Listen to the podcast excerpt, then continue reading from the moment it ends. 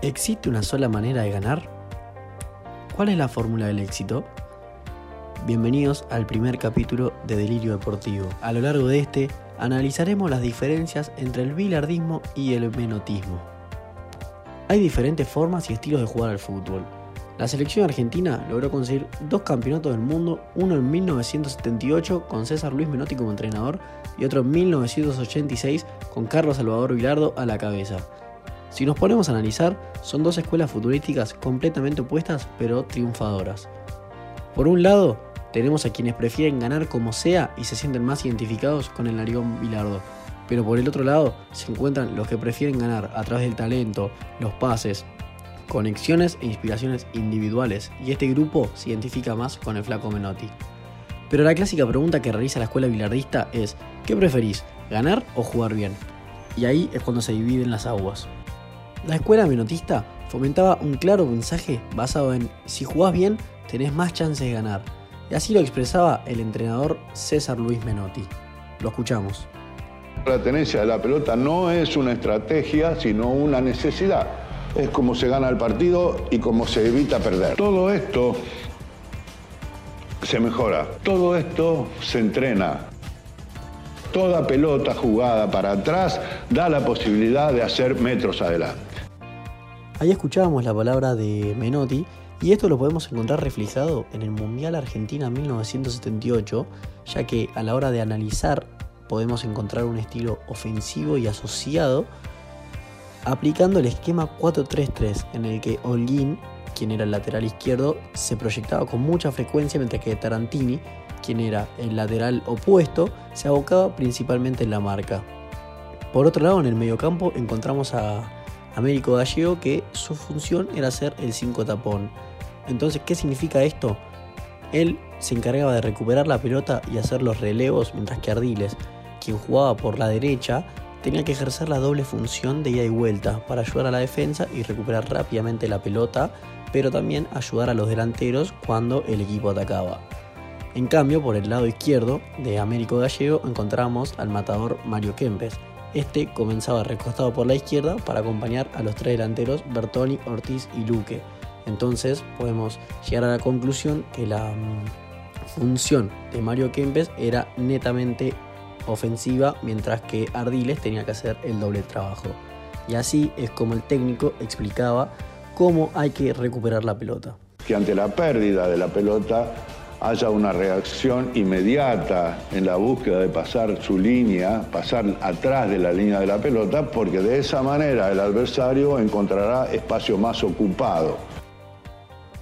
Luego de analizar a grandes rasgos el, estilo menotista, del otro lado encontramos la escuela bilardista que aplica una idea completamente diferente. Esta se basa en un estilo defensivo, fuerte y agresivo, pero que ayudó a la selección argentina a dar la vuelta olímpica en el año 1986 con Diego Maradona como bandera y de esta manera hacer que Argentina logre su segunda Copa del Mundo a lo largo de su historia. En aquel mundial, el Narigón Bilardo decidió aplicar un esquema 3-5-2 con Ruggeri, Brown y Cuchufo como líderes de la defensa. Van a cruzar, que es lo más difícil de esto, y acá estás, Ruggeri y un delantero, Cuchufu y un delantero. Así estamos bien. Puede ocurrir que este delantero venga aquí y este otro delantero venga aquí. Lo seguimos. Dentro de esta lo seguimos. Si ustedes lo tienen dominados, nosotros lo seguimos. Aquí es marcar y anularlos. No es solamente marcar, marcar, tener la pelota, recuperar la pelota y después sí, mandarnos. Pero por ahora esto. Bueno, en el audio de recién podíamos escuchar cómo Bilardo les explicaba a los defensores la manera en que ellos tenían que frenar a los delanteros. Aquí ya encontramos una diferencia con el estilo menotista, ya que Bilardo prefiere el hombre a hombre, mientras que Menotti prefería que el equipo se haga corto para presionar bien arriba y recuperar más rápido la pelota. Esta selección argentina dirigida por Carlos Salvador Bilardo había sido criticada previamente a la Copa del Mundo por su pobre nivel de juego y por su poca atracción que generaba a la hora de ver los partidos. Este estilo de juego lo podemos identificar más con el bidón, la rebeldía, el juego sucio, la picardía y sobre todo porque su objetivo principal era ser eficaz y no obtener un fútbol asociado. A pesar de esto, y después de analizar ambas formas de jugar, estas escuelas no son tan estrictas teniendo en cuenta que la selección dirigida por Menotti ganó la final a Holanda en el Estadio Monumental por 3 a 1, utilizando un sistema táctico basado en el ida y vuelta y la eficacia, mientras que la de Carlos Vilardo derrotó en la final a Alemania por 3 a 2 con inspiraciones de Maradona y generando diferentes circuitos de juego. En la actualidad, ambas escuelas se encuentran presentes en el fútbol. Guardiola, por ejemplo, es un gran imitador del sistema menotista porque a la hora de analizar el esquema que utilizaba cuando dirigía al Barcelona, ya hablaremos otro capítulo sobre el Barcelona dirigido por Pep Guardiola, pero por otro lado encontramos al estilo de Diego Simeone que se lo identifica más con un modo bilardista de jugar, basándose en tener una defensa sólida para después contraatacar con jugadores que salen disparados por las bandas. Y Diego Pablo Simeone demostró su descontento sobre aquellas personas que desprestigian este estilo e idolatran al estilo de posesión, de tenencia, de pases, de conexiones.